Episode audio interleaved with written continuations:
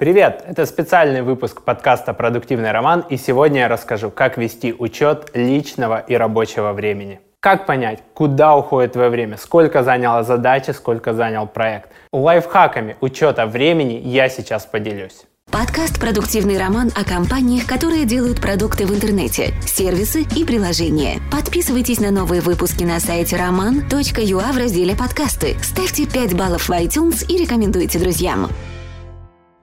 Начнем с учета твоего личного времени.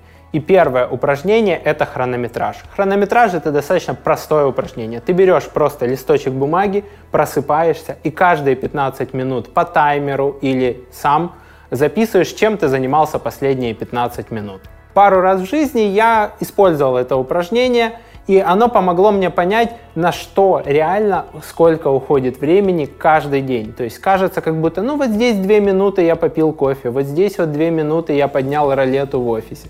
Но потом, когда ты смотришь на это со стороны и сколько заняла вот эта подготовка офиса к началу работы, ты начинаешь задумываться. В моем случае я начал часть задач просто делегировать и автоматизировать, да, потому что я понял, что я каждое утро очень много времени занимаюсь какими-то такими бытовыми вопросами. Поэтому хронометраж не очень комфортная техника. Ты не сможешь делать хронометраж просто в течение там, месяца, потому что тебе покажется, что ты тратишь очень много времени на запись что у тебя сколько заняло. Но если ты поделаешь хронометраж хотя бы день, два, три разово, тогда, когда тебе нужно разобраться, куда уходит твое время, уверен, ты найдешь за счет чего ты можешь соптимизировать свое время. Главное дело это с самого утра от пробуждения до отхода ко сну, чтобы занять весь день, все время в дороге, все время на заказ чая, кофе в офис, на какие-то перекуры, перерывы и так далее – и тогда ты сможешь это проанализировать и выделить какие-то задачи, которыми ты не будешь заниматься. Потому что тайм-менеджмент — это не про то, чтобы успеть все сделать. Это про то, чтобы иногда от чего-то отказаться и что-то перестать делать. Второй подход — это использовать технику помодора. У меня не просто так в руках круглый кухонный таймер. Техника помодора произошла от круглых красных таких таймеров в форме томата или помидора, которые ты видел на кухне. В чем заключается суть этой техники? Ты заводишь таймер на 25 минут. Перед этим ты составил список задач, которые ты будешь выполнять. И этот таймер работает, и ты работаешь четко по этим задачам. Ты не отвлекаешься на чаты, на живых людей, на звонки, на перекуры, на приготовление чая или кофе. Ты просто сидишь и работаешь над задачами. Когда таймер зазвенел, ты обязательно останавливаешься. Даже если осталось вот столечко чуть-чуть, и вот-вот я сейчас закончу эту задачу, ты обязательно останавливаешься и делаешь перерыв на 5 минут. И вот такими блоками 25 плюс 5 ты работаешь. Раз в 4 блока ты делаешь перерыв еще на полчаса. Кажется, ну вроде бы ничего сложного. Но большая часть людей, которые пробовали эту технику, пришли к тому, что сделать в день хотя бы 4 или 6 помидоров – это прям задача, которую надо тренировать. Это та концентрация, которую нужно воспитывать в себе. И выясняется, что за 4-6 помидоров ты можешь переделать половину всего того, что ты делал обычно за целый рабочий день. Я купил физически такой кухонный таймер в IKEA, ты можешь слышать, наверное, сейчас, как он тикает. Это тоже достаточно хорошо меня настраивает на рабочий лад. Есть куча мобильных приложений, есть куча приложений на компьютер. Выбираешь, используешь, пробуешь. И дополнительный бонус от этой техники, что ты начинаешь лучше понимать и оценивать, сколько займет та или иная задача или проект. Ты говоришь, это 4 помидора или это 6 помидоров. И, соответственно, это, например, там, 2 часа или 3 часа.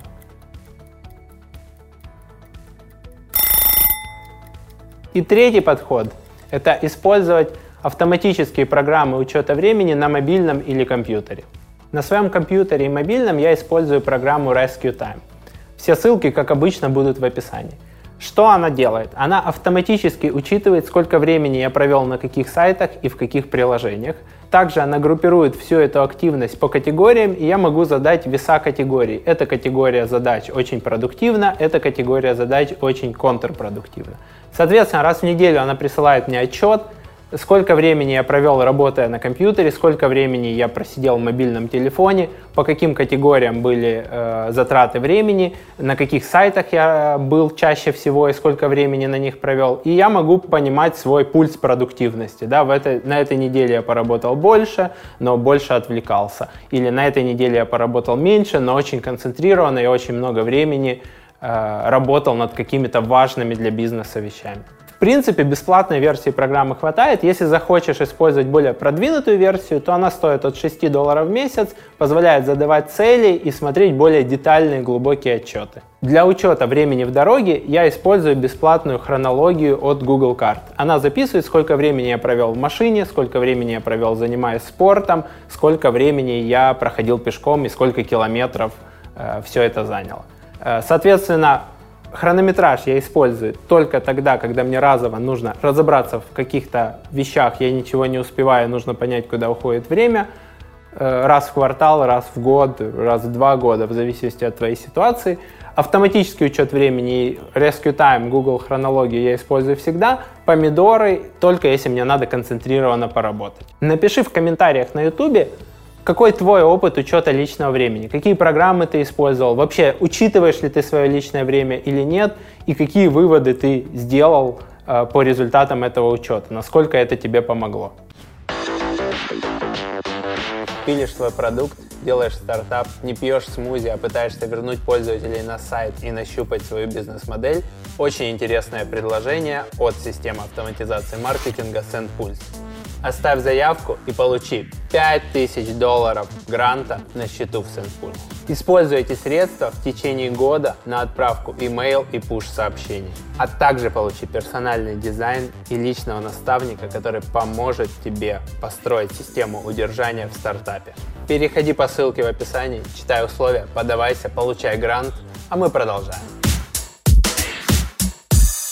А мы переходим к учету рабочего времени. Было откровенно больно, мы намучились, но мы в этом очень хорошо разобрались. Если нужно вести учет времени в проектах крупными мазками с достаточно крупными подзадачами, то подойдет и бесплатная версия таймера Toggle. Мы его использовали немного, но я знаю дизайнеров, которые его используют регулярно. Есть бесплатная версия, которой в принципе хватает, и есть платная версия от 9 долларов за пользователя в месяц.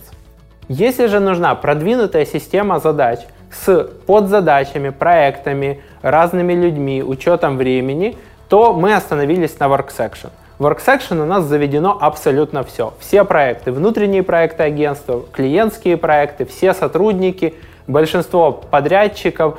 И, соответственно, сотрудник открывает задачу, видит, что надо сделать и включает таймер. Э, отвлекся, поставил таймер на паузу. Закончил работу, остановил таймер, написал в комментариях, что было сделано.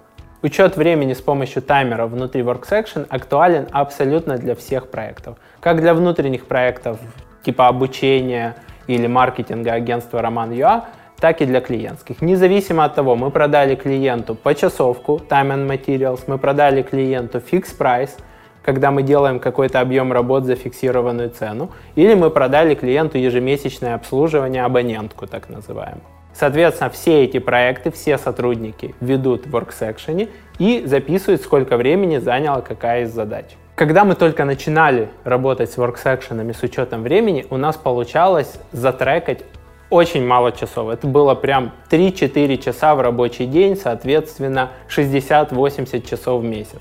Понятно, что этого мало, и мы начали разбираться, как этот показатель увеличить. Где мы не затрекиваем время, где мы пропускаем, где мы все равно делали какую-то работу, но она не пошла в счета клиента. И как с этим дальше жить.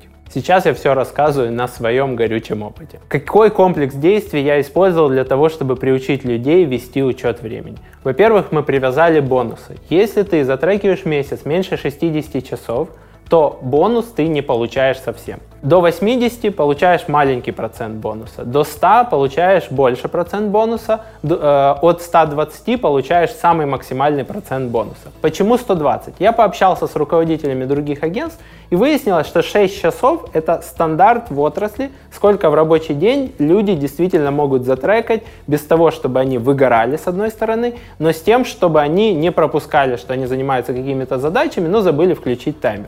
Почему 6? Потому что есть 8-часовой рабочий день плюс час обеда, итого 9 часов. Из 8-часового рабочего дня часть времени уходит на перерывы, на попить чай, попить кофе, размяться, э, покушать, э, перекусить, может быть, да, кроме обеда. И на какие-то там коммуникации, которые не затрекиваются. Например, ответы на email, проверка почты и так далее. Кстати, встречи с клиентами мы тоже записываем и ведем учет этому времени, и оно тоже учитывается при оценке проекта. Мы не стимулируем ребят затрекать больше 7 часов, потому что 7 часов это либо сотрудник на следующий день просто проспит, либо это путь к выгоранию. Поэтому 6 часов в день, в среднем 120 часов в месяц, это тот показатель, на который мы вышли, э, используя еще дополнительные хитрости и премудрости. Кроме бонуса, я устраивал корпоратив, когда вся команда достигает нового рубежа, научилась затрекивать больше, чем, например, 100 или 110 часов. Также я поднимал дневную норму, что рабочий день не считается в ставку, если ты затрекал меньше 4, а потом и 5 часов. Мы разбирались с каждым, почему не получается трекать время, почему получается. Выделяли лучших, у кого лучше всех получается трекать время и сравнивали их между собой. Мы внедрили Daily Scrum Meetings, про который я уже очень много раз рассказывал, который состоит из четырех вопросов. Что было сделано за прошлый день, что планируешь делать сегодня, какие есть сложности и проблемы и сколько часов затрекано. Если постоянно вот так вот работать над вот этим всем комплексом вопросов, задач и целиться в 120 часов, к этому реально можно прийти. На каком-то из этапов мы уперлись в 100-110, и вот 120 ну, никак не получалось. И тогда мы в виде эксперимента буквально там на месяц или на два подключили такой сервис, как Time Doctor – он позволяет тоже вести учет времени, нажимать таймер, включать, заводить проекты и небольшие крупными мазками под задачи. Но самое главное это то, что он делает скриншоты экрана с определенной частотой. Соответственно, потом ты садишься с сотрудниками и разбираешь, где он отвлекся, где задача на самом деле заняла больше времени, а в учет времени пошло меньше. Почему так произошло? И проработав так с каждым в течение месяца или двух, мы вышли всей командой на 120 добротных затреканных часов в месяц. И самое главное в этом всем, то, что один раз стоит каждому сотруднику понять, как затрекать в месяц 120 часов, и все. Потом они это делают каждый месяц. То есть надо просто психологически э, приучить себя трекать время, потом это происходит на автомате. В некоторых случаях для некоторых сотрудников это было так. Они приходили в 10 утра, уходили в 18. Соответственно, был рабочий день 8 часов, из которых час перерыв на обед, из 7 часов затрекать 6 нереально. Мы с ними поговорили откровенно, что, ребята, ну, рабочий день с 10 до 19, да, и час перерыва на обед. И у них стало тоже получаться. Поэтому такая вот функция rescue time, табелирования, во сколько сотрудник начал работать, когда закончил, какие были перерывы, она достаточно удобна. Стоит это от 10 долларов на сотрудника в месяц, но это себя окупает. Напиши в комментариях на YouTube, ведется ли учет рабочего времени в твоей компании. Как вы считаете рентабельность проектов, как вы считаете, сколько заняла та или иная задача, сколько в среднем времени занимает тот или иной процесс. Если вы пробовали какие-то другие инструменты, поделись ими в комментариях, я думаю, это будет всем полезно. И если советы были полезны, поделись этим выпуском с друзьями в соцсетях, напиши отзыв о подкасте на iTunes. Это поможет нам делать еще более крутые выпуски подкаста и ранжироваться этому подкасту выше и находить новых слушателей. С вами был, как обычно, продуктивный Роман. Спасибо, что досмотрели. Спасибо, что вы с нами. И до новых встреч. Пока-пока. Подкаст «Продуктивный роман» о компаниях, которые делают продукты в интернете, сервисы и приложения. Подписывайтесь на новые выпуски на сайте roman.ua в разделе «Подкасты». Ставьте 5 баллов в iTunes и рекомендуйте друзьям.